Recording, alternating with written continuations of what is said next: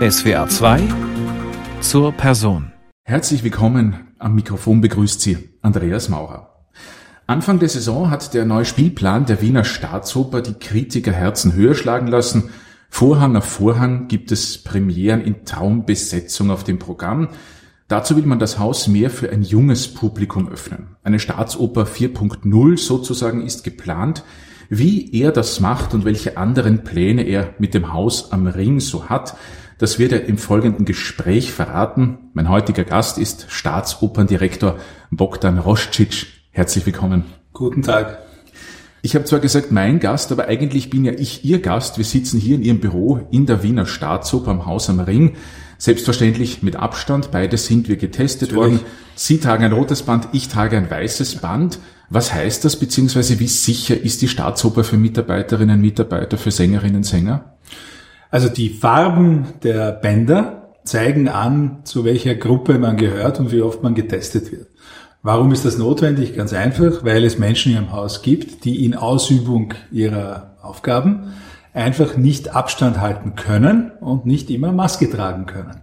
Das sind äh, die Musiker im Graben, das ist teilweise der Chor, das sind die Solisten, das bin oft auch ich. Ich habe mit allen Produktionen zu tun, habe sehr viel mit den Künstlern zu tun, daher habe ich mich in diese Gruppe hinein reklamiert und diese Gruppe wird am häufigsten getestet.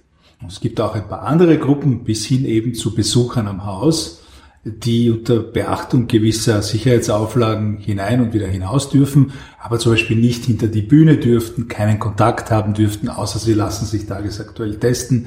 Und das hat dazu geführt, dass wir, als wir durften, im September und im Oktober, Tag für Tag vor 1100 ungefähr Leuten gespielt haben, ohne dass ein einziger Fall bekannt geworden wäre. Und äh, es gibt auch positive Tests, aber die dienen ja dazu, dass man dann eben nach Hause geht, sich isoliert, der Test kontrolliert wird. Oft stellt sich dann raus, dass es falscher Alarm war nach einem PCR-Test, aber es gab keinerlei Infektionen am Haus dann und keinerlei Verbreitung am Haus. Daher bin ich mit dem Konzept ziemlich zufrieden. Man muss dazu sagen, die Sendung wird ausgestrahlt Ende Februar. Jetzt haben wir Mitte Jänner für unser Interview. Wir befinden uns mitten im dritten Lockdown hier in Wien. Sie hätten sich Ihr erstes Jahr an der Oper wahrscheinlich auch anders vorgestellt, oder? Ich glaube, wir haben uns alle das Jahr 2020 anders vorgestellt und jetzt finden wir auch noch heraus, dass wir uns das Jahr 2021 vielleicht noch vor ein paar Wochen ganz falsch vorgestellt haben. Wie oft mussten Sie in letzter Zeit eigentlich alles umwerfen oder alles neu planen? Ich kann das gar nicht mehr zählen.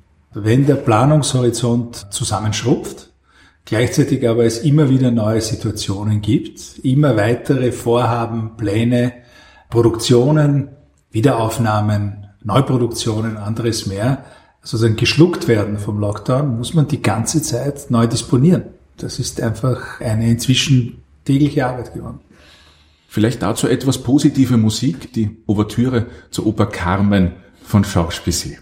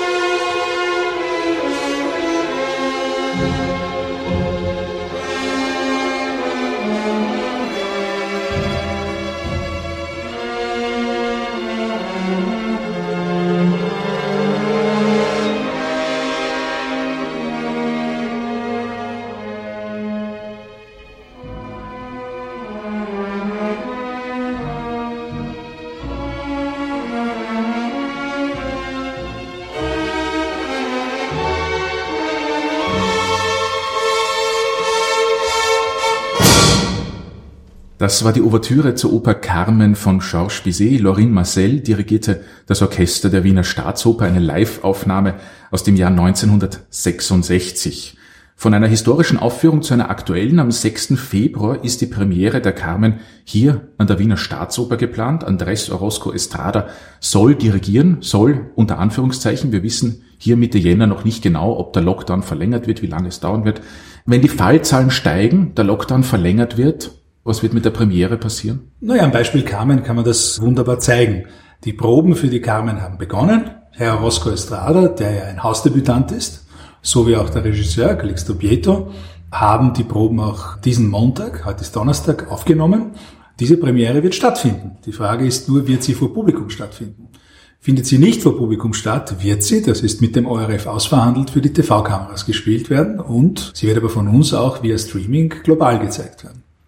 Glauben Sie, gerade jetzt in der Corona-Zeit, wenn das Streaming so überhand nimmt, wird irgendwann die Oper generell ins Digitale abwandern?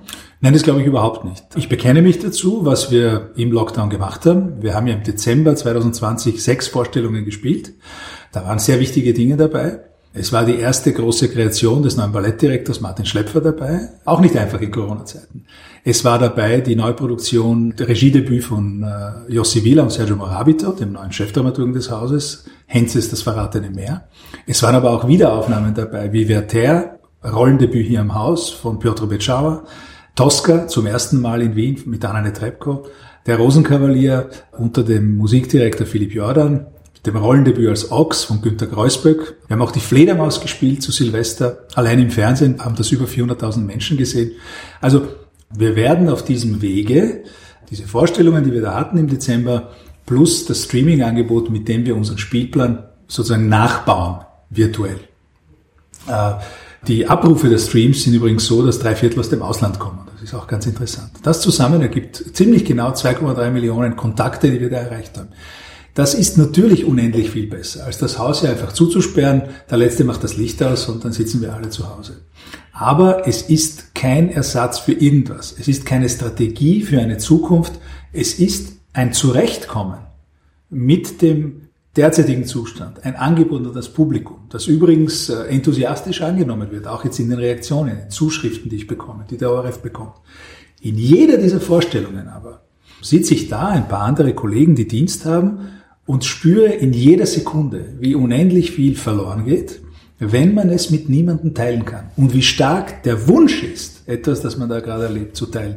Also für mich ist das nicht die Vorhut eines Abwanderns, sondern geradezu eine Mahnung, dass das, was das Theater ausmacht, auf diese Plattformen nicht auswandern darf.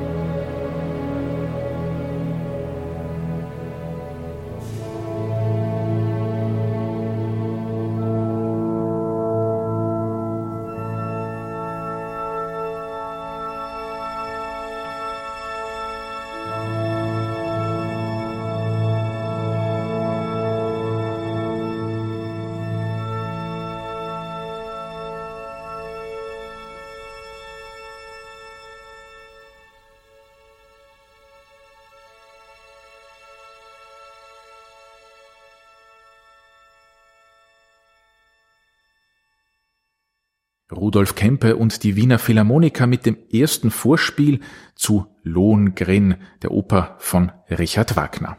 Zur Person mit Bogdan Roscic, dem Direktor der Wiener Staatsoper. Sie haben es gerade erwähnt, ein Großteil der Streaming-Zuschauerinnen Zuschauer kommt aus dem Ausland. Wie läuft der Vorverkauf für die analogen Vorstellungen? Normalerweise kaufen wir ein Drittel der Karten die Touristen, die kaufen auch tendenziell teurere Karten, habe ich gelesen. Wie soll das in Zukunft funktionieren, wenn die Grenzen weiter zubleiben? Das wissen wir alle nicht. Nur derzeit stellt sich diese Frage gar nicht, denn derzeit gibt es überhaupt keinen Verkauf. Ich wüsste derzeit ja gar nicht, was ich verkaufen soll und kann. Wir haben, so wie das in Wien so ist, die Saison wird angekündigt rund um Ostern, bisschen nach Ostern, letztes Jahr etwas später im April und dann kann man Karten vorbestellen für die ganze Saison. Und da sind auch, ich habe jetzt die Zahl nicht im Kopf, viele, viele tausend Vorbestellungen gekommen. Manche Vorstellungen äh, waren mehrfach überausverkauft, unter der Annahme, dass der Saal voll zur Verfügung stellt, was ja hier 2300 Menschen bedeutet. Äh, 1709 Sitzplätze, der Rest sind Stehplätze.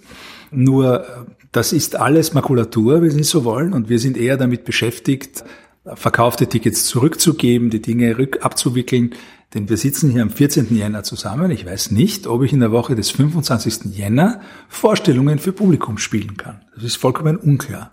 Daher verkaufen wir keine weiteren Tickets. Generell haben Gäste aus aller Welt hier in Wien, nicht nur bei der Staatsoper, Musikverein, Konzerthaus immer eine riesige Rolle gespielt. Das ist auch verständlich. Wien steht nun mal für die Idee von Klassik, wenn Sie so wollen, ist ein Epizentrum der Kunst gewesen und geblieben bis heute. Das war immer ein Faktor und das wird immer ein Faktor bleiben. Dass das fehlen wird, haben wir im Herbst schon gemerkt. Wir hatten eine eingeschränkte äh, Sitzplatzanzahl. Also wie gesagt, der Saal hat 1700 Sitzplätze. Wir haben es ungefähr 1100 verkaufen dürfen. Stehplatz war überhaupt verboten. Und wir haben gemerkt, dass die Dinge, die das einheimische Publikum schon sehr gut kennt, von dem man weiß, dass sie auch immer wieder vorkommen in einem Repertoiretheater. Also ich weiß nicht, ein Liebestrank zum Beispiel. Das ist wesentlich schwerer geworden ist, das zu verkaufen. Wir mussten auch das Abo aufheben. Das ist lauter natürlich lokales Publikum, aber das Abo ist in Wien immer noch so wichtig. Da sind so viele Tickets, dass es nicht möglich war, die zu platzieren in einem Corona-reduzierten Saal. Und auch das hat gefehlt. Also natürlich sind das Effekte, aber wie das zurückkommt und wann, da gibt's nur Rätselraten. Sie haben während der Krise oder während dem letzten Lockdown, dem zweiten, erneut für die Öffnung der Theater gekämpft. Ein österreichischer Museumsdirektor meinte sogar, dass man die Häuser ruhig schließen könne. Sie haben heftig dagegen protestiert. Wir müssen jetzt nicht näher darauf eingehen, aber wie essentiell würden Sie sagen, sind die Theater, ist die Oper Ihrer Meinung nach für das Alltagsleben, für die Gesellschaft? Ja, schauen Sie, das Stichwort ist Kunst als Lebensmittel, Kultur als Lebensmittel. Und äh, ich halte das für eine verkürzte Fragestellung. Denn immer, wenn es wirklich ans Leben geht, stellt der Mensch, und es wird nie anders sein, fest, dass andere Bedürfnisse in dem Moment dringender sind. Das Teuflische ist nur, wenn die bedient sind, das berühmte Dach über den Kopf und was zu essen, stellt der Mensch fest, äh, dass er damit nichts anfangen kann und dass das kein lebenswertes Leben ist. Selbstverständlich hinterlässt es seine Spuren in jedem Einzelnen von uns, wenn monatelang alles finster ist. Selbstverständlich sind das ganz dramatische Effekte auf jeden und jede von uns. Es scheint aber dennoch in Österreich irgendwie so mehr der Spirit vorzuherrschen, dass man sagt, okay, wir müssen die Hotels, die Skilifte öffnen als die Museen und die Opern. Oder sehe das nur ich so? Nein, ich glaube, das sehen Sie schon richtig. Es gibt aus meiner Sicht eine klare Benachteiligung der Kultur. Das wird, wenn man darauf aufmerksam macht, wird das gerne so uminterpretiert, dass man den Skifahrern ihr Vergnügen neidet. Ich sehe das aber ganz anders. Mir geht es nicht darum, dass es anderen genauso schlecht geht wie uns, sondern ich hätte gerne, dass solche, und ich glaube, da bin ich nicht alleine, es würde uns allen besser gehen mit der Situation, wenn man das Gefühl hätte, solche Entscheidungen werden entlang klarer Fakten getroffen und nicht äh, nach der Lautstärke der Lobby, die eben dieser oder jener gesellschaftliche Bereich hat. Und entgegen anderslautenden Gerüchten hat die Kultur in Österreich nicht äh, eine größere Lobby als anderswo. In Spanien, während ich hier sitze und mit Ihnen spreche, und in den letzten Wochen, wo dieselbe Bedrohungslage herrscht, spielen die Opernhäuser, die Theater jeden Abend und dürfen zwei Drittel ihrer Kapazität füllen. Warum? Weil dort die Politik beschlossen hat, differenzierter vorzugehen und sich anzuschauen, in welchen Fällen man begründete Ausnahmen machen kann. Und wenn man überzeugt ist, dass die Situation eine kontrollierbare ist, dass die Veranstalter vernünftige Konzepte haben und es sich da zivilisiert zuträgt, dann lässt man das eben zu. Das würde ich mir auch bei uns wünschen. Glauben Sie aber gerade auch, wenn man ein Konzept hat, wenn das alles funktioniert, wenn die Ansteckungsgefahr möglichst gering gehalten wird in der Oper, die Grenzen bleiben nach wie vor zu, muss man ein neues Publikum für die Oper heranziehen, sage ich jetzt mal? Aber das muss man sowieso immer. Die Selbstverständlichkeit, falls es sie je gegeben hat, mit der der Oper ein neues Publikum sozusagen zuwächst, ist längst vorbei. Die ist vielleicht vorbei im, im familiären Kreis, definitiv in der Schule, medial, wobei in Österreich die Oper, zumal die Staatsoper, eine Präsenz hat, von der meine Kollegen in den anderen Ländern nur träumen können. Aber um ein neues Publikum muss man immer kämpfen. Man soll nicht davon ausgehen, dass auf der Straße lauter künftige Abonnenten gehen und die Leute nur noch fachsimpeln wollen über den Unterschied zwischen zwei hochdramatischen Sopranen. Von daher hat sich daran nichts geändert. Vielleicht führt die Situation nur vor Augen, wie dringend notwendig dieser Kampf ist. Als nächstes Musikstück werden wir keine dramatischen Soprane spielen, sondern einen berühmten Tenor. Jonas Kaufmann singt die Szene und Arie des Don Carlo aus der Oper Don Carlo, das Prager Philharmonische Orchester begleitet, am Pult ist Marco Amiliato.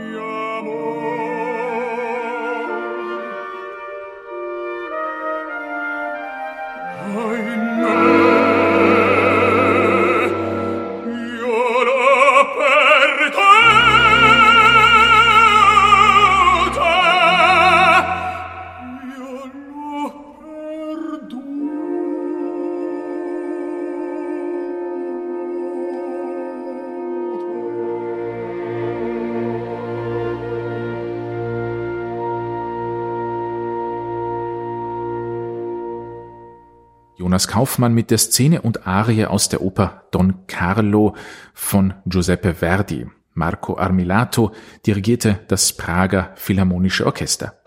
Der Don Carlo auf Französisch hat auch am Spielplan der Wiener Staatsoper wieder Einzug gehalten. Vergangene Saison oder letztes Jahr, sagen wir besser so, genau. äh, auch mit Jonas Kaufmann Bertrand de Billy hat dirigiert. Zur Person SWR 2, mein heutiges Gegenüber, ist der Wiener Staatsoperndirektor Bogdan Roscic. Herr Roscic, woher stammt eigentlich Ihre Leidenschaft für Musik oder für die Oper? Ich glaube, dass niemand diese Frage von sich beantworten kann. Das etwas in Vergessenheit geratene Wiener Genie, Heimiter von Dodera, hat einmal den Satz geschrieben, ich kriege den jetzt nicht wörtlich zusammen, aber ungefähr äh, schrieb er, Neigung ist alles, nur ihr entlang kommt der zähe Brei des Lebens in Bewegung. Und das ist eine große Wahrheit. Man empfängt irgendwann einen Eindruck, man empfängt den ganzen Tag Eindrücke. Manche prallen ab, die andere Menschen in ihrer ganzen Lebensführung äh, umwerfen und auf eine andere Bahn lenken. Andere bleiben hängen. Und so war es auch bei mir. Es hat ein bisschen länger gedauert, denn der Haushalt, in dem ich aufgewachsen bin, war kein Musikhaushalt. Das war ein Bücherhaushalt. Und es hat gedauert, bis ich das für mich entdeckt hatte. Aber wenn man dann darauf stößt, dann weiß man es. Die Dinge sprechen zu einem und üben eine Magie aus, die andere Bereiche des Lebens nicht haben. Sie haben aber Querflöte und Gitarre gelernt und angeblich, habe ich gelesen, wollten Sie mit 13 Jahren auch Profimusiker werden. Ich habe eben zu spät äh, diesen Kontinent betreten und habe dann für einen Moment panisch in mich hineinstudiert, auch Theorie und eben eine Zeit lang habe ich mir gedacht, du musst Orchestermusiker werden äh, und äh, habe es auch relativ weit auf der Querflöte gebracht, glaube ich parallel äh, tausende Stunden Konzertgitarre, habe auch in Bands gespielt. Ich habe mich nie ausschließlich nur für klassische Musik interessiert. Also das war so eine Art Kompensation, wenn Sie so wollen. Aber ändert nichts daran, dass ich sehr, sehr spät äh, zur Musik gekommen bin. Sie haben dann Musikwissenschaft und Philosophie studiert, sind dann aber in einer Wiener Tageszeitung vornehmlich, Sie haben es mit der Band erwähnt, für Pop zuständig gewesen. Wie passt das zusammen, die Querflöte, die Gitarre, vielleicht am ersten noch und dann der Pop? Ah, ich glaube, das passt alles ganz hervorragend zusammen, auch ohne die Unterschiede zu leugnen, die es da gibt. Ich habe es immer für die größte äh, Philisterei gehalten, so zu tun, als gäbe es nur eine Art von Literatur, eine Art von Malerei, eine Art von Musik. Dass ich mich letztlich, wenn ich ehrlich bin, äh, nur für eine Art wirklich interessiere, das steht auf einem anderen Blatt. Nachdem ich mit meinem Studium fertig war, war ich mit der Frage konfrontiert, wie viele Menschen die sogenannten Orchideenfächer wählen, womit verdiene ich meinen Lebensunterhalt. Und so habe ich mich durch eine wirklich äh, fast komödiantische Verkettung von Zufällen im Journalismus verdient. Gut, die Karriere nahm dann aber schnell Fahrt auf. Mit 32 Jahren wurden Sie Senderchef des Radiosenders Ö3 und haben diesen zum Format Radio umgebaut. Wie kam es dazu? Sie waren ja doch noch sehr jung. Ich weiß nicht, das hat, glaube ich, mit einem Alter nichts zu tun. Das war eine, für den ORF eine wirtschaftliche Notwendigkeit. Der Sender Ö3, das wird Ihren Hörern in Deutschland zu Recht gleichgültig sein, ist hier war seit vielen Jahrzehnten erstens Platzhirsch, kein Wunder, ein öffentlich-rechtliches Monopol der sogenannten elektronischen Medien, aber auch ungeheuer profitabel. Und dieses Geld ähm, hat weite Teile des ORF, zum Beispiel den Kultursender Ö1, quersubventioniert. Und es ging darum, bei der Deregulierung des österreichischen Medienmarktes dieses Geld, Werbegeld, sozusagen vor der anrückenden privaten Konkurrenz zu retten. Das war die Aufgabe und äh, irgendwann hieß es, der soll das machen. Schwerpunkt in Ö3 waren Popmusik, aktuelle Information und Comedy nicht gerade ein typischer Staatsoperndirektor-Lebenslauf. Gibt es Erkenntnisse vielleicht aus diesem Berufsfeld, die Sie in Ihrem heutigen Job gut brauchen können? Ich glaube, dass ich da viel gelernt habe, aber es würde mir nicht einfallen, jetzt daraus äh, unglaubliche Fähigkeiten zur Führung eines Opernhauses abzuleiten. Es ist auch eine Führungsaufgabe, es ist auch eine, wenn Sie so wollen, kommerzielle Aufgabe. Als ich bestellt wurde, habe ich zu jemandem gesagt, im Spaß, es war ja immer mein Lebenstraum, österreichischer Beamter zu werden. Und diese Person hat dann knochentrocken geantwortet, ich möchte Sie darauf aufmerksam machen, Sie sind Geschäftsführer einer GmbH. Und das stimmt ja. Die Wiener Staatsoper ist ausgegliedert, wie das heißt, seit über 20 Jahren. Und in meinem Vertrag steht nicht Direktor, sondern künstlerischer Geschäftsführer. Es gibt diesen herrlichen Spruch von Boy Gobert, äh, worum geht es beim Theater? Um ein Optimum an Kunst und Kasse. Und ich habe schon in einem anderen Interview mal gesagt, das passt gar nicht schlecht zusammen, was man hier von einem Direktor auch durchaus erwartet. Da eine dicke Haut zu haben ja, und auch diese Seite der Dinge darstellen zu können und führen zu können, das ist schon wichtig. Aber darum geht's nicht. Ja, das ist hier kein Unternehmen letztlich, sondern ein Staatstheater und ein Institut der Kunst. Wenn Sie sagen, darum geht's nicht, worum geht's dann? Was sind die wichtigsten Punkte, die man können muss, die man mitbringen muss, um Staatsoperndirektor zu sein, zu werden? Ich glaube nicht, dass man diese Frage so beantworten kann. Es ist auf jeden Fall die umfassendste Aufgabe, wenn Sie so wollen, die ich kenne. Äh, warum? Es ist eben einerseits eine wirtschaftliche Aufgabe. Es ist so ein CEO-Job, wenn Sie so wollen, ja, ein Executive-Job, wie die Angelsachsen sagen würden. Man ist eine Entscheidungsmaschine, eine wirtschaftlich verantwortliche Entscheidungsmaschine mit fast 1000 Mitarbeitern. Gleichzeitig ist aber der Zweck des Ganzen nicht das Geld. Das Geld ist hier ein Mittel zur Erreichung eines ganz anderen Ziels. Es geht ausschließlich um Kunst, um die Qualität dessen, was auf der Bühne steht. Und der Direktor ist zusammen mit seinem Team, zusammen mit Gästen, die er einlädt, aber programmatisch auf jeden Fall dafür zuständig, was auf die Bühne kommt. Es ist also beides.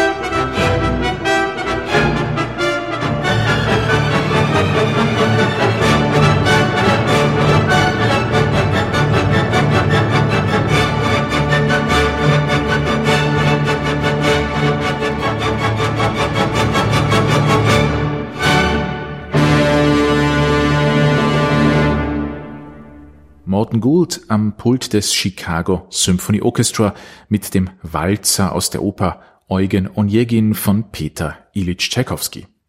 Sie hören SWR 2 zur Person mit dem Direktor der Wiener Staatsoper Bogdan Roscic. Nach Ö3 wechselten sie zu Universal Music Austria, waren Juror bei Starmania, das ist so etwas wie das österreichische Deutschland sucht den Superstar. Ebenso waren sie künstlerischer Leiter der Deutschen Grammophongesellschaft, dann gingen sie als Managing Director nach London zu Decca, ab 2009 zu Sony Music Classical New York. Sie haben renommierte Weltstars wie Annette Trebko oder Alfred Brendel vertreten. Wie wichtig sind solche Kontakte eigentlich für einen Operndirektor? Also der bloße Kontakt äh, zählt überhaupt nichts. Worum es geht, sind irgendwie relevante Beziehungen. Also die Fähigkeit, etwas inhaltlich Interessantes zu machen. Vielleicht auch etwas kommerziell Erfolgreiches zu machen, denn der Sektor der sogenannten Recorded Music ist ja kein staatlich geförderter. Er sollte es übrigens sein. Es schadet ihm sehr, dass er angeblich als äh, profitträchtiges Geschäft firmieren muss und viele Projekte, viele Dokumente, die entstehen müssten, künstlerisch, inhaltlich gedacht, entstehen deswegen nicht. Aber es ist nun mal so, er wird betrachtet als Teil des profitorientierten Entertainments. Und so kommt es auch darauf an, dass man mit einigen der genannten Künstler, mit denen ich zusammenarbeiten durfte, auch nicht nur inhaltlich interessante, sondern auch kommerziell am Markt erfolgreiche Dinge umsetzt. Lernt man aber vielleicht dann in dieser Arbeit auch mit Starallüren der Künstler umzugehen, beziehungsweise gibt es die überhaupt noch? Es gibt in unserem Zirkus äh, gibt selbstverständlich Allüren. Erstens gibt es Allüren überall. Äh, ich finde, wenn man das Leben kennenlernt, das bin ich doch schon 56, kein Bereich ist davor gefeit. Und es gibt äh, in den am unverfänglichsten scheinenden Lebenssituationen, äh, kann man überrascht werden, wie viel Ego einem da entgegenkommt. Aber natürlich kracht's in unserem Geschäft die ganze Zeit und nicht immer aus nachvollziehbaren Gründen. Nur, man kann auch nicht lernen, damit umzugehen. Es gibt da keine Schablone, die man anwendet. Es gibt keine Tabletten, die man dann verabreicht. Man muss halt einen starken Magen haben und man muss auch genug Selbstbewusstsein äh, haben, um seinen Standpunkt zu vertreten. Gibt's aber diese Operndiven, wie man sie aus den alten Filmen noch kennt, die so hereinrauschen wie ein, wie ein Schiff in voller Fahrt? Gibt's die überhaupt noch oder hat sich der Opernbetrieb so gewandelt, dass man sagt, alle sind eh mehr auf Business aus und schauen, dass sie die Arbeit korrekt machen? Nein, ich glaube überhaupt nicht, dass alle auf Business aus sind, aber das Menschenbild hat sich gewandelt. Die Generation, von der Sie sprechen, Lassen wir mal diese karikierende Überzeichnung weg. Aber diese Generation ist abgetreten, wen immer man dazu zählen möchte. Die Opernsänger von heute, große Namen, auch unbekannte Namen, sind heutige Menschen. Ja, mit heutigen Sensibilitäten, mit einem vollkommen unverkrampften Zugang zu Technik, Politik, äh, was immer sie aufzählen wollen. Also es gibt dieses vermeintliche altmodische Reservat der Oper. Das gibt's nicht mehr, falls es das so je gegeben hat. Und letztlich geht niemand in dieses Geschäft, um Geschäft zu machen. Es kann für manche sehr bekannte Namen auch finanziell attraktiv sein. Das leugne ich nicht. Aber die Menschen, die hier an diesem Haus, ob als Mitglieder des Hauses oder als Gäste ein- und ausgehen, sind interessiert an dem, was auf der Bühne passiert.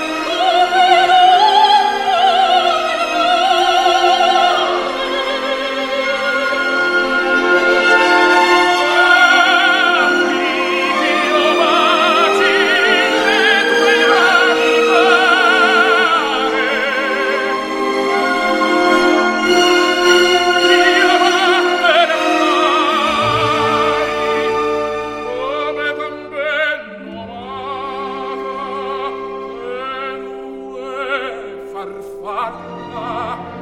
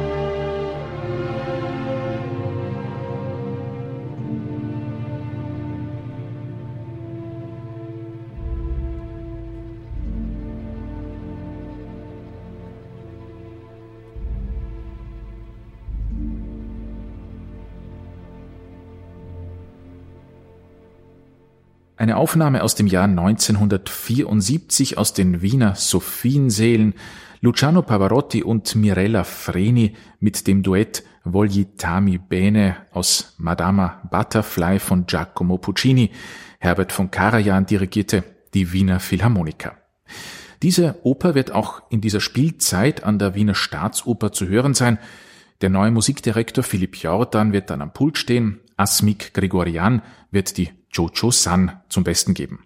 Meine Damen und Herren, Sie hören SWR 2 zur Person mit Staatsoperndirektor Bogdan Roscic.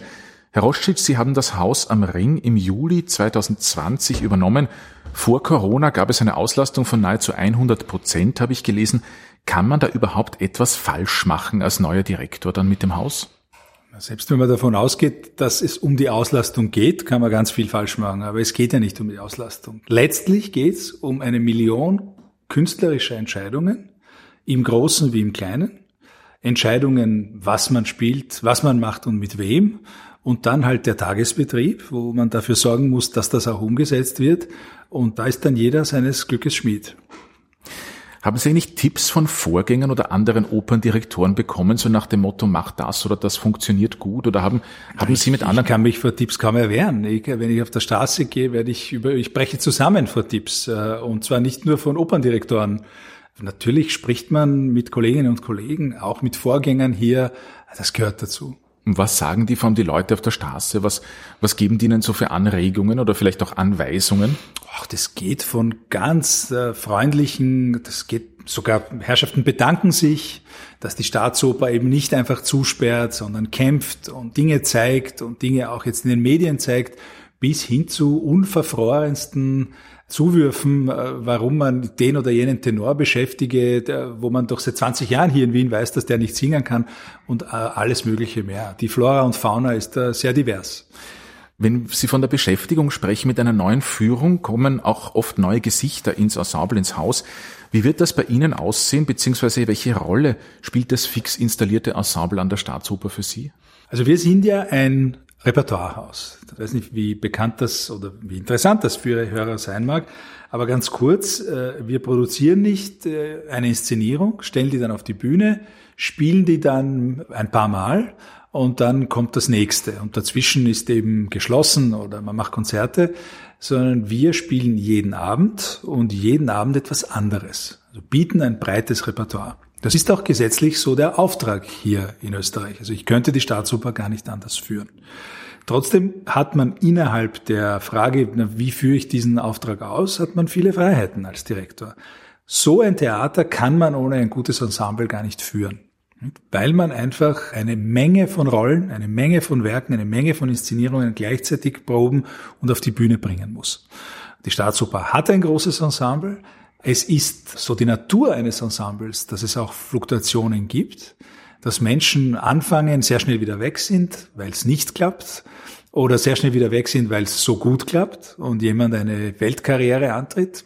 Elena Ranscha war hier mal Ensemblemitglied und viele andere mehr, die heute einfach als gastierende Solisten rund um die Welt fliegen.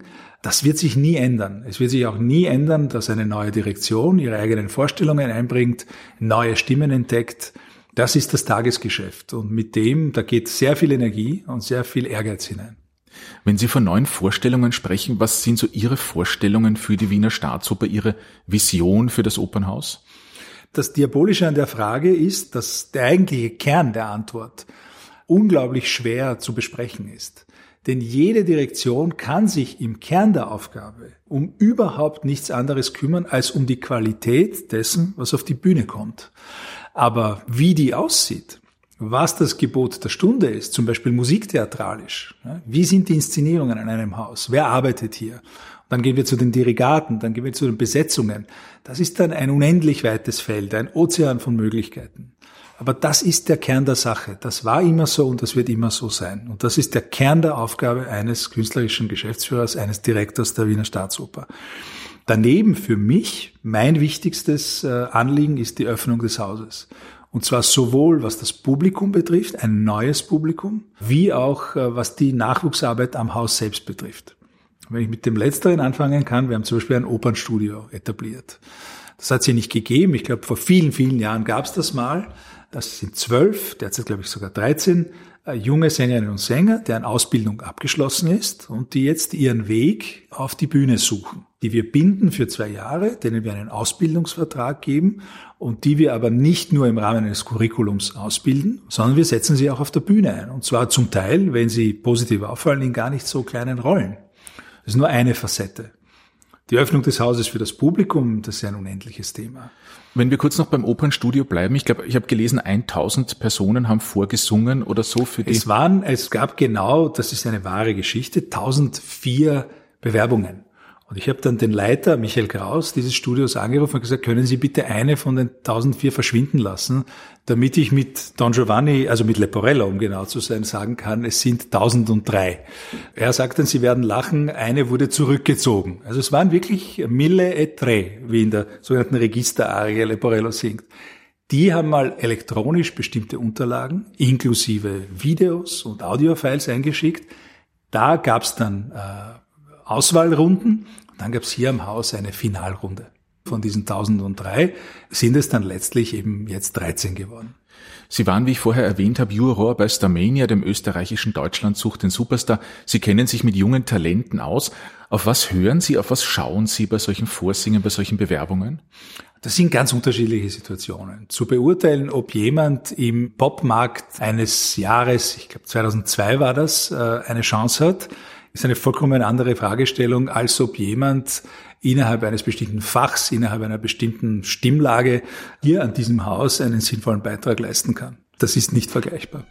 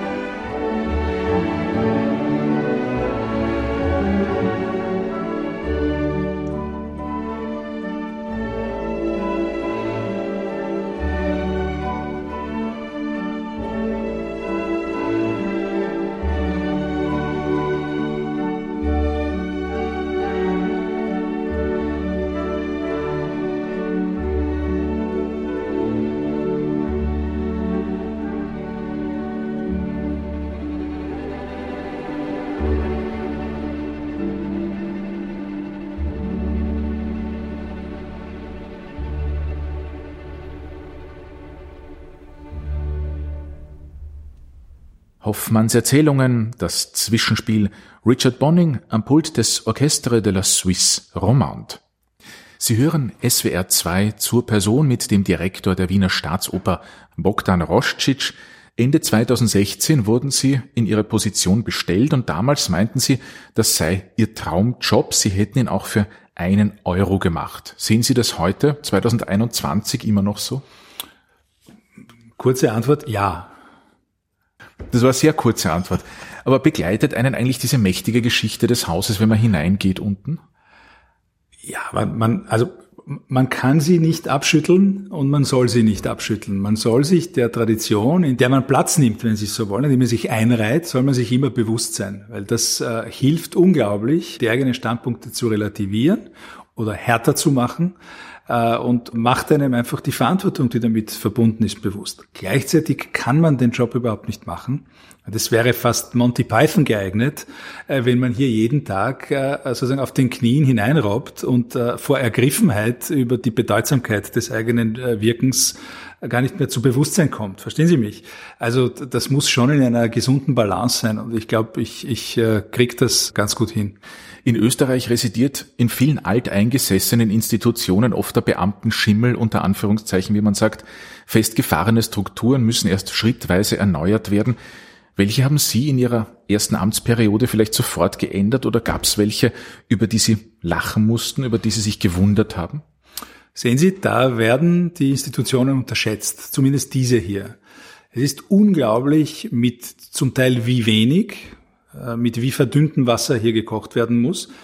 Das sieht man nicht unbedingt, wenn man vorbeifährt an diesem äh, vom Kaiser in den 1860er Jahren und damals schon unter Beschwerden, dass es zu teuer äh, würde, erbauten Marmortempel der Oper. Aber mit wie verdünntem Wasser gekocht wird und wie wenig Leute letztlich wie flexibel und wie belastbar und wie vollkommen unbürokratisch Tag für Tag. Wir spielen ja mehr als jedes andere Theater, das mir bekannt ist das am intensivsten genutzte Theatergebäude, glaube ich, der Welt. Da darf man die Staatsoper nicht unterschätzen. All das, was mag ja sein, dass das in anderen Institutionen ein faires Bild ist. Nichts davon habe ich hier vorgefunden. Das bedeutet nicht, dass nichts zu tun wäre. Aber die Voraussetzungen, die Mannschaft, der Team Spirit, das Verantwortungsgefühl, auch sowas wie ein Ehrgeiz, dem Anspruch des Hauses gerecht zu werden, dem Haus keine Schande zu machen, das ist hier ganz, ganz stark. Sie sind Anfang des Jahres oder Anfang letzten Jahres mit Ihrer Familie, Ihrer Frau und den drei Kindern von New York und Berlin zurück nach Wien übersiedelt. Wie war für Sie die Rückkehr in die, in die alte Heimat? Ist es ein Heimkommen oder hat sich Wien, hat sich Österreich verändert? Also ich habe hier 20 Jahre gelebt, dann war ich so knapp 20 Jahre im Ausland und ich sage auf diese Frage immer, es hat sich alles verändert und es hat sich gar nichts verändert. Also die Dinge sind unglaublich vertraut. Ich könnte, glaube ich, mit geschlossenen Augen von hier nach Hause gehen äh, und gleichzeitig äh, erkennt man bestimmte Dinge überhaupt nicht mehr. Also für mich war es sehr, sehr stark ein Nachhausekommen, das spüre ich. Äh, es war auch insofern beglückend, weil ich viel stärker als damals sehe und spüre und genieße, was Wien ist. Vielleicht auch, was Wien nicht ist. Aber ich wollte in einem bestimmten Alter einfach nur weg kommt man zurück in einem bestimmten Alter, stellen sich ganz andere Fragen und man merkt plötzlich, wie viel es hier gibt, was es woanders nicht gibt und wie schön die Stadt ist. Wien gilt ja als eine der oder die lebenswerteste Stadt der Welt. Dennoch für jemand, der von außen kommt, für ihre Frau, für ihre Kinder, die nicht in Wien aufgewachsen sind, wie war das mit dem Wiener Schmäh umzugehen, der doch nicht für alle so einfach ist? Naja, ich habe meine Frau hier kennengelernt. Sie hat auch lang hier gelebt und zwei von unseren drei Kindern sind hier geboren. Also so ganz unvorbereitet äh, wurden sie davon nicht getroffen. Ähm, so die Kinder reagieren ganz unterschiedlich in, je nach Lebensalter. Meine Tochter ist in Berlin geboren. Die fühlt sich hier, glaube ich, auch wohl, aber der fehlt sehr viel. Der Älteste ist 21, studiert in Spanien. Äh, für den ist Wien jetzt äh, einfach da kommt man ab und zu zu den Eltern nach Hause. Also das kann man nicht äh, für die ganze Familie beantworten. Wenn Sie aber mit Ihrer Familie vielleicht durch Wien spazieren, haben Sie so nostalgische Gefühle, wo Sie sagen, schau, da habe ich das gemacht oder haben Sie gemeinsam bei Ö3 vorbeigeschaut, damals beim Radiosender vielleicht? Nein, ich habe das bei meinen früheren Arbeitsplätzen immer so gehalten, dass ich an dem Tag, wo ich rausgegangen bin, das war dann auch der letzte Tag. Ich habe, seitdem ich weg bin vom ORF, habe ich kein einziges Mal bei Ö3 vorbeigeschaut, wenn ich mich recht erinnere. So werde ich das auch bei der Staatsoper halten. Aber haben Sie abseits der Staatsoper, was sind Ihre Lieblingsplätze in Wien? Gibt es die überhaupt? Ah, da gibt's ganz viele, aber ich müsste lügen, wenn ich behaupten würde, dass ich derzeit dazu komme, sie aufzusuchen. Ein Lieblingsbezirk von mir, das hat mit dem vorhin zitierten Doderer zu tun, ist der neunte Bezirk und alles rund um die äh, rund um das, was in der Strudelhofstiege, über die Stiege selbst hinaus, die ja die meisten Wiener gar nicht mehr kennen, äh, was da beschrieben wird und wo sich da die Dinge abspielen. Das hat sich nicht geändert durch die lange Abwesenheit. Was sich vielleicht geändert hat, ist die Zeit, die zur Verfügung steht, um sich da auch umzutun.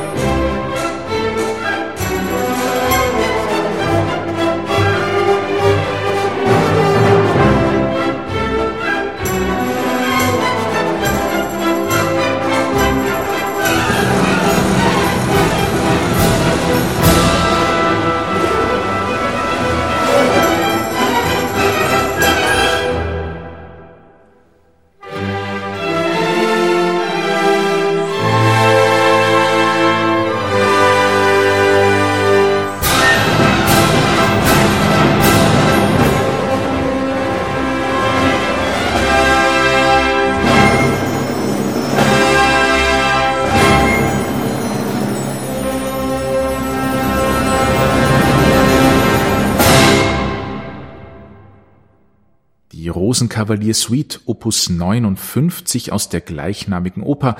André Previn dirigierte in dieser Aufnahme die Wiener Philharmoniker. SWR 2 zur Person mit dem Direktor der Wiener Staatsoper Bogdan Roscic. Herr Roscic, wird die Familie Opern missioniert oder sind das sowieso Opernfans alle? Nein, überhaupt nicht. Und ich glaube auch nicht, dass man jemanden Oper schmackhaft machen kann. Man kann nur sehr vorsichtig versuchen, eine Tür zu öffnen. Es gibt ja keinen Trick, mit dem man jemanden dazu bekommt, die Oper zu mögen. Alles, was man machen kann, ist ein Erlebnis zu ermöglichen. Also die vielen Zutrittsschranken, die können sein Schranken des Geldes, Schranken der Kenntnisse. Wie komme ich an eine Karte? Was wird da überhaupt gespielt? Also Schranken auch der Bildung und viele andere mehr. Die kann man minimieren. Und dann kommt es oder auch nicht zu Erlebnissen, die dann ein weiteres Leben von jemand prägen oder auch nicht. Äh, ich versuche aber niemanden zu missionieren. Das finde ich furchtbar, ob in Fragen der Kunst oder in anderen Dingen. Was war Ihr prägendstes Opernerlebnis bisher? Ich habe das immer, äh, kann Ihnen keine andere Antwort sagen als in bisherigen Interviews. Das war letztlich der Kauf einer Aufnahme, damals noch auf Vinyl natürlich, einer ehrlich gesagt ziemlich mittelmäßigen Aufnahme des Don Giovanni. Ich hatte da schon viel mit klassischer Musik zu tun, aber fast ausschließlich mit Instrumentalmusik. So einzelne Erlebnisse, ob im Fernsehen oder in einem kleinen Theater, hatten irgendwie nichts Nachhaltiges hinterlassen. Und dann in einem bestimmten Alter, es gibt ja diesen schönen Spruch, ich kenne ihn nur auf Englisch, When the pupil is ready, the master will appear. Und das war für mich das Erweckungserlebnis, wenn Sie so wollen. So gesehen ist es vielleicht kein Zufall, dass ich gelandet bin, dass ich fast 20 Jahre für Klassiklabels gearbeitet habe und versucht habe, den Katalog großartiger Aufnahmen zu vermehren. Aber was war es genau beim Don Giovanni unter Anführungszeichen? Was konnte der, das Sie so, so begeistert hat? Gestern war hier Ensembleprobe für die Wiederaufnahme des Figaro. Das ist jetzt nicht der Don Giovanni, ja, aber ich bin zufällig reingekommen, da hat der Philipp Jordan gerade mit einem wunderbaren Ensemble gerade das Finale des zweiten Aktes geprobt. Und das war auch gestern nach unendlich oftmaligem Hören ein Erlebnis wie eben beim ersten Mal der Don Giovanni man erlebt nicht dieses oder jenes Moment. Also man ist überwältigt von der Genialität der Arbeit, die einem eine Welt eröffnet, von deren Existenz man überhaupt nichts gewusst hat. Schopenhauer sagt ja, auch das Zitat habe ich schon zu oft bemüht, jedes echte Kunstwerk ist eine weitere Antwort auf die Frage, was ist das Leben? Und die gibt der Don Giovanni in einer solchen sinnlichen Macht, All das habe ich mir nicht gedacht, als ich diese Platte zum ersten Mal aufgelegt habe. Aber es war überwältigend und hat, wie man merkt, mein Leben dann doch sehr nachhaltig geprägt.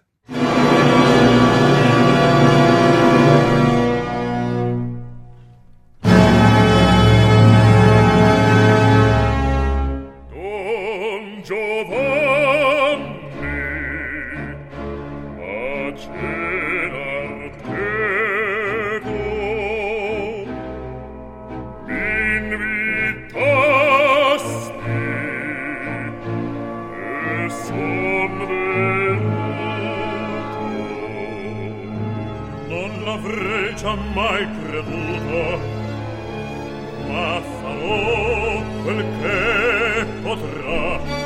E porello un'altra cena ma che subito si porti. Oh padron oh padron padron siamo tutti morti quando dico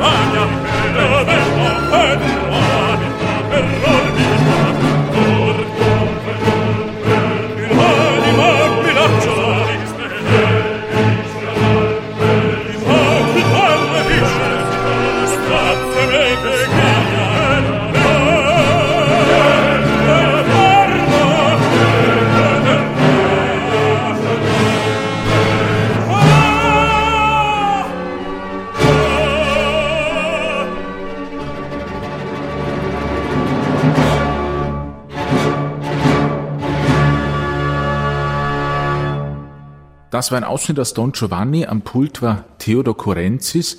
Mein heutiger Gast ist Staatsoperndirektor Bogdan Roscic. Sie haben es während der Musik gesagt, es gibt zu dieser Aufnahme eine Geschichte?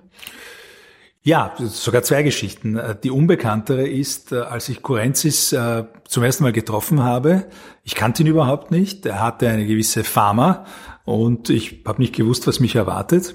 Und das war in Madrid.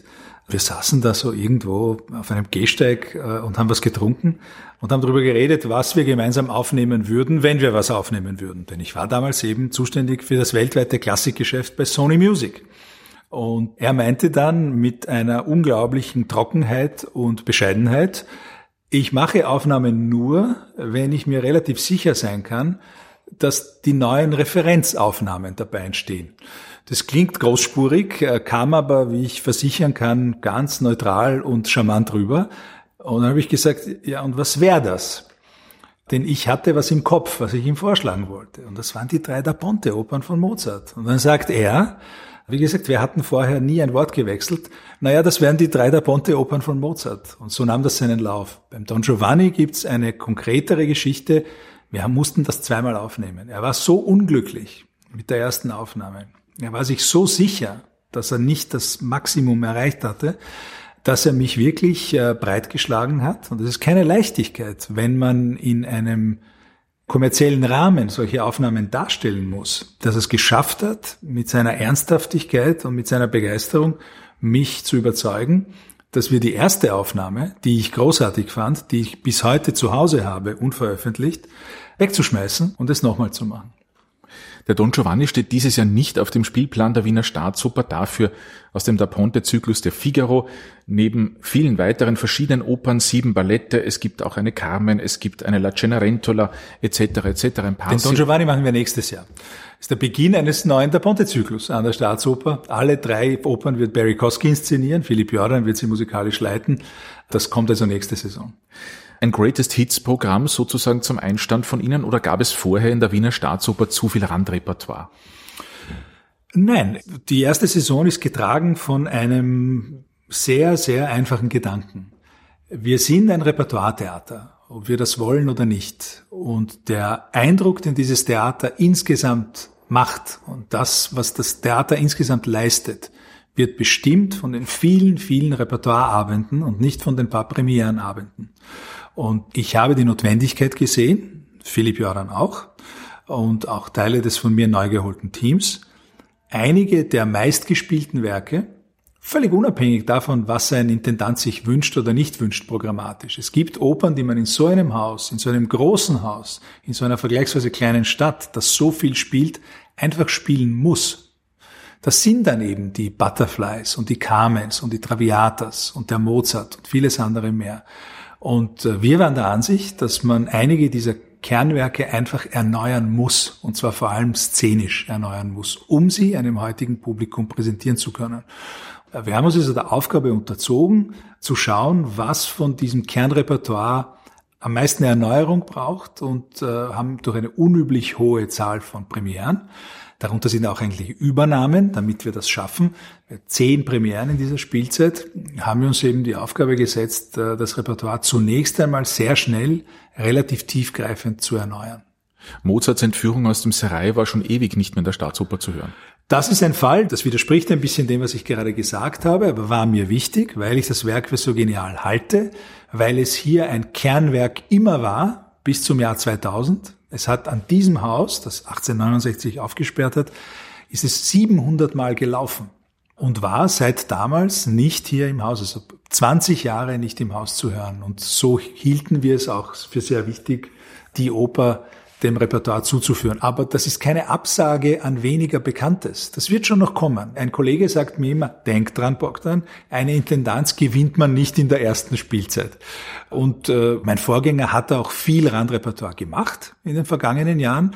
Dieses Pendel muss immer schwingen. Und jetzt in dieser Saison und vielleicht auch in den nächsten schwingt es vielleicht ein bisschen mehr hin zur Erneuerung der wirklichen Stützen, der sogenannten Säulen des Repertoires.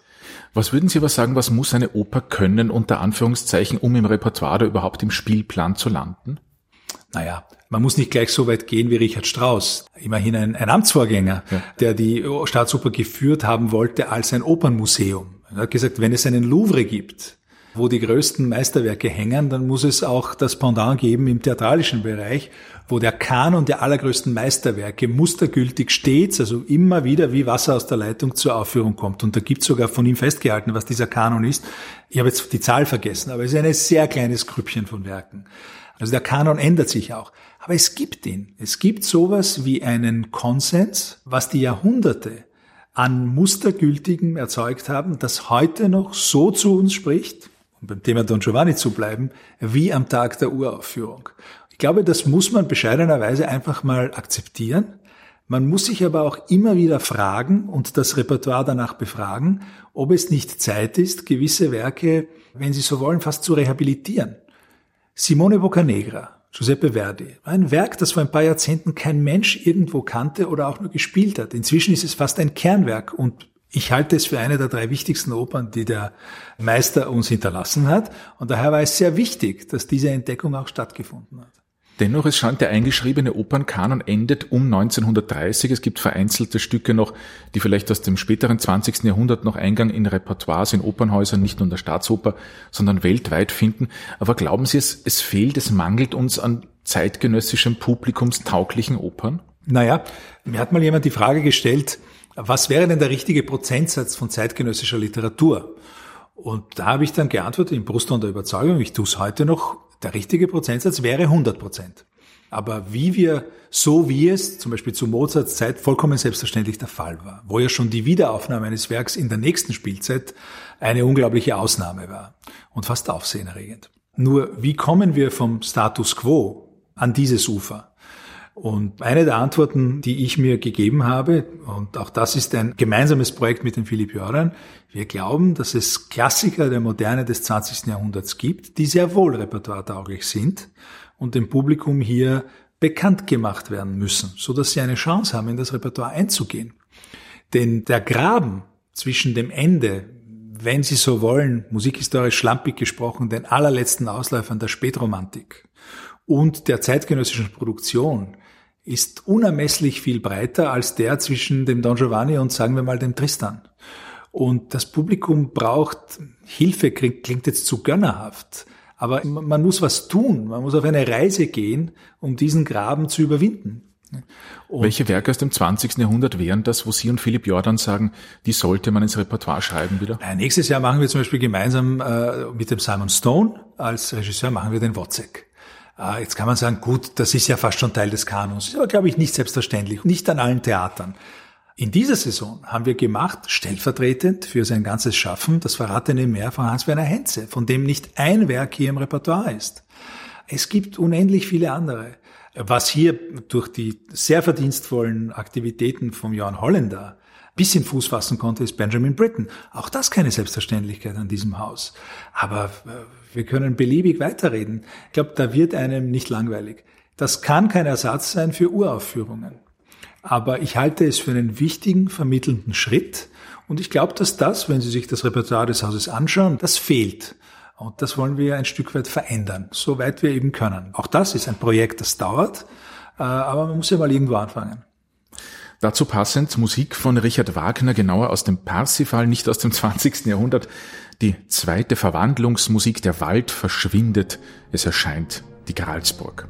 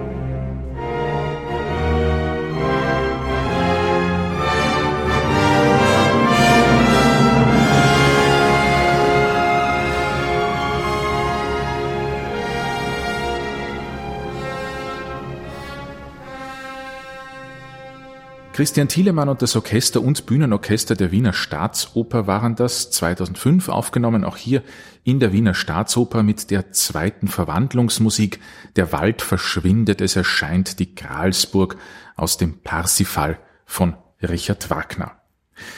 Die meisten dieser Opern, auch der Parsifal, warten in der neuen Spielzeit der Wiener Staatsoper mit internationaler Top-Besetzung auf.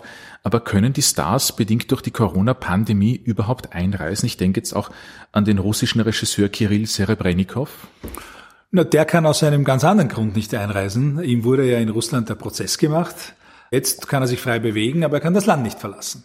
Er wird nicht da sein. Wir haben elektronisch dafür gesorgt, dass er die Bühne sieht, aber nicht wie jetzt Sie und ich bei FaceTime, sondern wirklich sieht und hört, dass man aber auch ihn sieht und hört und dass auch Sänger mit ihm sowohl als Ensemble auf der Bühne als auch auf der Probebühne als auch in Einzelkonversationen, das ist das Leichteste, wirklich zusammenarbeiten können. Und dann gibt es sein Team, das sehr wohl vor Ort sein wird.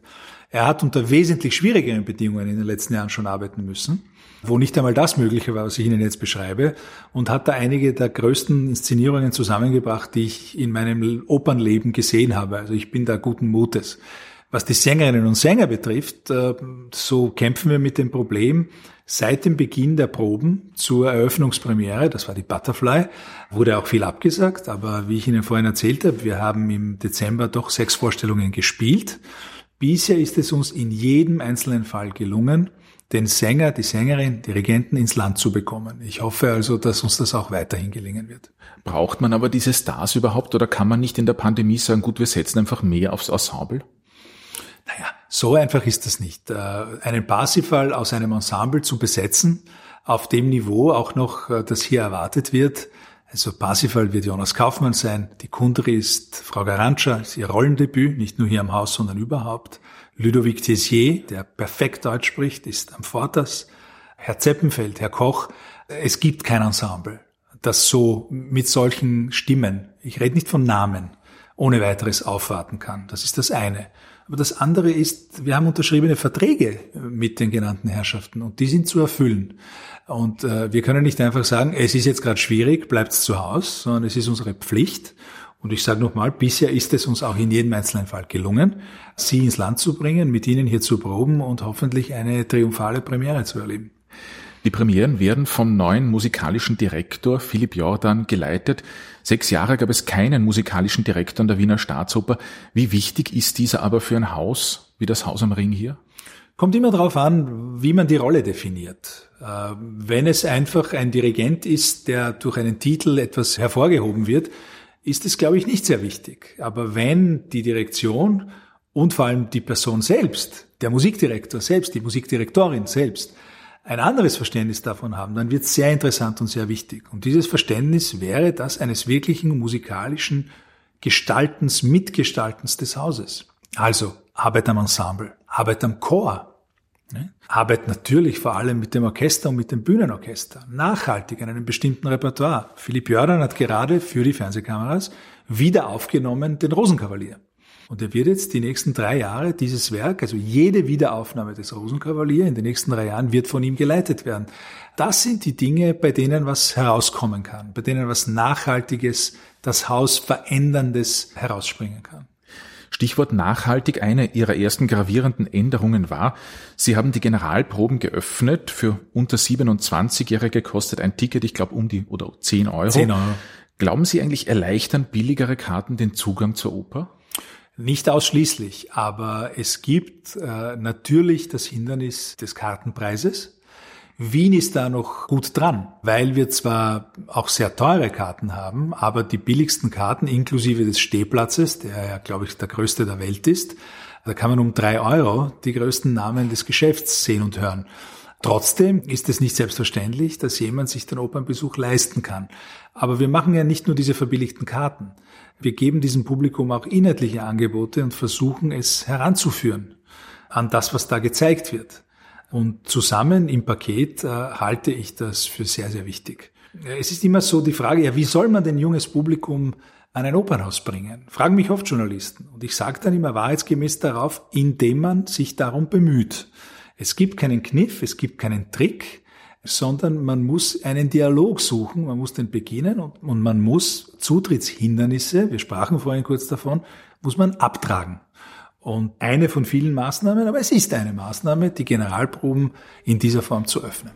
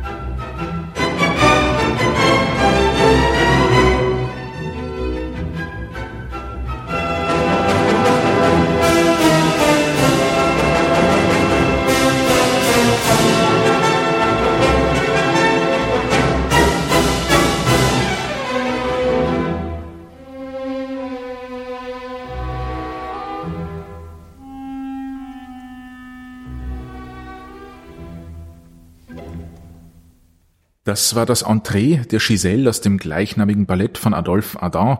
Herbert von Karajan dirigierte in dieser Aufnahme die Wiener Philharmoniker. Zur Person SWR 2, heute mit Staatsoperndirektor Bogdan Roscic. Ich habe gesehen im Spielplan, es gibt einen Rossini-Barbier auch für ganz junges Publikum. Wird die Kinderoper an der Staatsoper vielleicht mehr ausgebaut? Naja, der erste Schritt, den wir jetzt gesetzt haben, war, sie zurück ans Haus zu holen. Sie war in einem hier ums Eck gelegenen Kellertheater, das mir und vielen meiner Kollegen als nicht geeignet schien für Kindertheater, aus verschiedensten Gründen, auch aus atmosphärischen Gründen. Der Adorno hat im Zusammenhang mit der Wiener Staatsoper gesprochen von der unvergleichlichen Autorität des Genius Loci und äh, ein Kind äh, denkt sich sowas nicht aber es spürt die Magie des Ortes, das glaube ich schon. Und wir haben nach Wegen gesucht, um mehr an der Staatsoper machen zu können. Da gab es eine Stationenoper an bestimmten besonderen Stellen des Hauses, wo die Kinder in gar nicht so kleinen Gruppen sozusagen von Station zu Station geführt werden, also durchs Haus jagen, auf der Suche nach der Beantwortung eines Rätsels, wenn Sie so wollen, aber auch eben diesen Kinderpapier komprimiert auf 60 Minuten von einem Schauspieler erzählt, auf Deutsch, bewusst, um an der Komik ganz unmittelbar teilnehmen zu haben für relativ junge Kinder.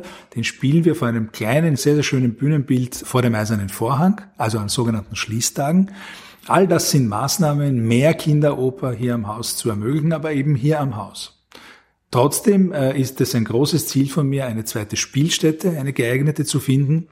Es gäbe eine unter dem Dach der Wiener Staatsoper, in einem riesigen Hohlraum, wo man ein kleines Theater für 500 nicht nur Kinder einbauen könnte. Da gab es ja schon ein Zelt für Kinderoper. Äh, genau, und das Zelt ist, war auch ungeeignet, auch saisonal ungeeignet. Das wäre hier eine permanente Spielstätte, aber es gibt ungeheure Probleme der Durchführung, statische, finanzielle Probleme der Bauzeit. Man müsste das Theater sehr lange schließen.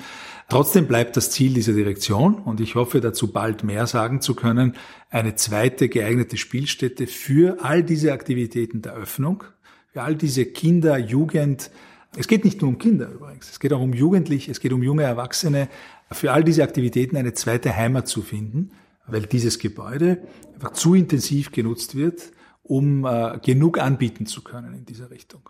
Wir hoffen, dass das klappen wird. Bis dahin spielen wir einmal einen Ausschnitt aus dem Barbier von Sevilla von Gioacchino Rossini. Alberto Zetta dirigiert das Wiener Staatsopernorchester, das Terzett aus dem zweiten Akt mit Dalmacio González, Agnes Balzer und Thomas Allen.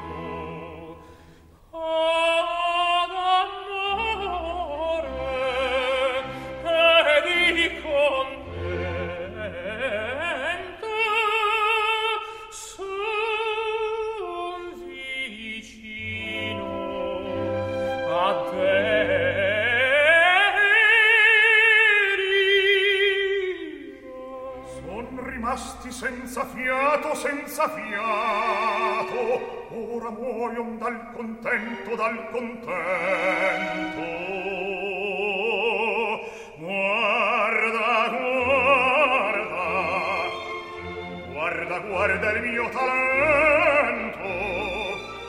Guarda, guarda il mio talento. Che bel colpo, che bel colpo seppe far. Io, signore, ah,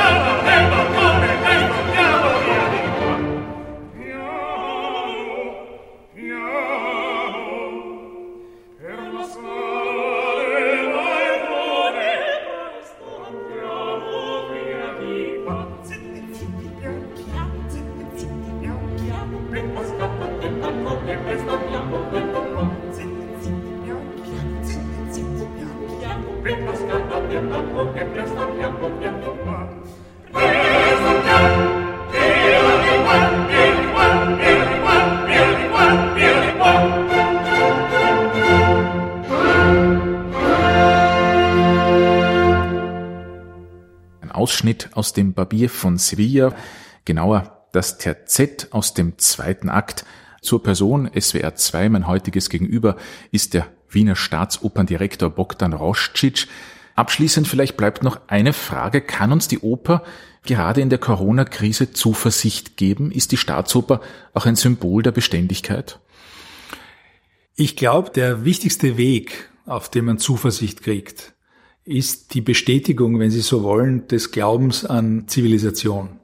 Wenn man reduziert ist auf Krankheit, auf Leid, auf so ganz elementare, auf Isolierung, äh, Schutz vor anderen und ähnliches mehr, und wie komme ich an etwas zum Essen in einem Lockdown und so reduziert wird auf trivialste, aber halt zwingende Bedürfnisse, dann ist es ein fast schockierendes Erlebnis, wenn man wieder auf das stößt, zurückgehend zu dem, was wir am Anfang des Gesprächs gesagt haben, was wir brauchen, wenn dann das mit dem Wohnen und dem Essen und dem Heizen erledigt ist. Ich erinnere mich, wie hier nach einer langen, langen Schließung zum ersten Mal wieder Musik gemacht wurde. Wie alle Kollegen darauf reagiert haben, wo hier wirklich abgebrühteste, seit Jahrzehnten im Geschäft stehende äh, Menschen die eine oder andere Träne im Eck verdrückt haben. Das ist der stärkste Effekt, um den es geht.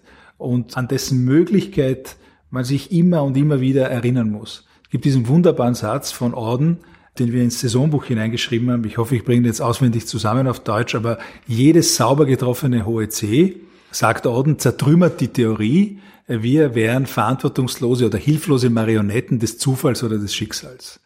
Das ist es, was man spürt, wenn man in einer so gefährdeten, fragilen Zeit plötzlich hier in den dunklen Saal geht und was derzeit für das Publikum leider nicht möglich ist, in seiner ganzen Macht und Komplexität und Schönheit ein Gesamtkunstwerk plötzlich auf der Bühne wiederfindet. Wir hoffen, dass die Staatsoper in Wien hier bald wieder aufsperren kann. Noch befinden wir uns im dritten Lockdown. Wir werden sehen, wie lange er dauert. Das war SWR 2 zur Person mit Bogdan Roscic, dem Direktor der Wiener Staatsoper. Wie immer finden Sie die Sendung auch online auf unserer Homepage unter www.swr2.de. Jetzt geht es weiter mit den Nachrichten, anschließend mit dem Magazin Lesenswert. Danke Ihnen, Herr Roscic, für das Gespräch und toi toi toi für die weiteren Aufführungen. Danke. Mein Name ist Andreas Maurer. Noch einen schönen Sonntag.